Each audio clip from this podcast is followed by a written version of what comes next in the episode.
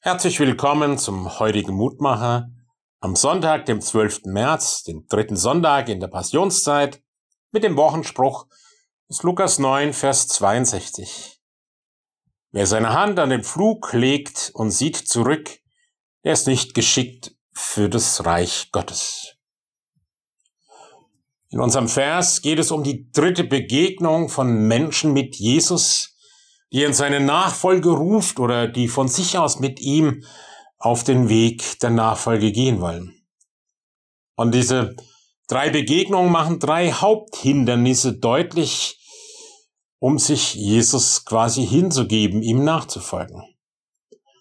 Das eine ist die materielle Bequemlichkeit, das andere eine Arbeit, eine Beschäftigung, die ja durchaus auch wichtig ist für und Einkommen, und die dritte, auf die stoßen wir hier in unserem Vers. Es geht um Familie und Freundschaft. Und Jesus mag deutlich, dass dieser Mensch, sobald er seine Hand an den Flug legt, also den Flug der Jüngerschaft legt, nicht zurückblicken darf, sondern er blickt auf Jesus, ihm folgt. Jesus macht deutlich, Christi Nachfolger sind nicht halbherzig oder auch sentimental. So berechtigt die Rücksichtnahme auf Familie oder Freunde sein mag, sie darf nicht von der Hingabe an Jesus ablenken. Hingabe an Jesus, da geht es Jesus sicherlich nicht nur darum, dass wir jetzt ein ganzes Leben uns verpflichten, aber in dem Moment, wo wir einem seiner Aufträge, seinem Ruf folgen, in diesem Augenblick darf nichts anderes wichtig sein.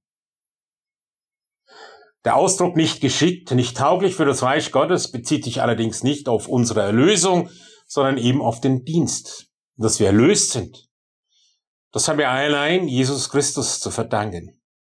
Und diese Erlösung wird uns durch den Glauben an ihn geschenkt. Aber wenn wir ihm dann mit unserem Dienst, unserer Hingabe folgen wollen, kann und darf die nicht halbherzig sein. Lieber Jesus Christus, wie oft sind wir halbherzig? Wollen alles unter einen Hut bringen und manchmal geht das nicht und dann werden wir beiden nicht gerecht.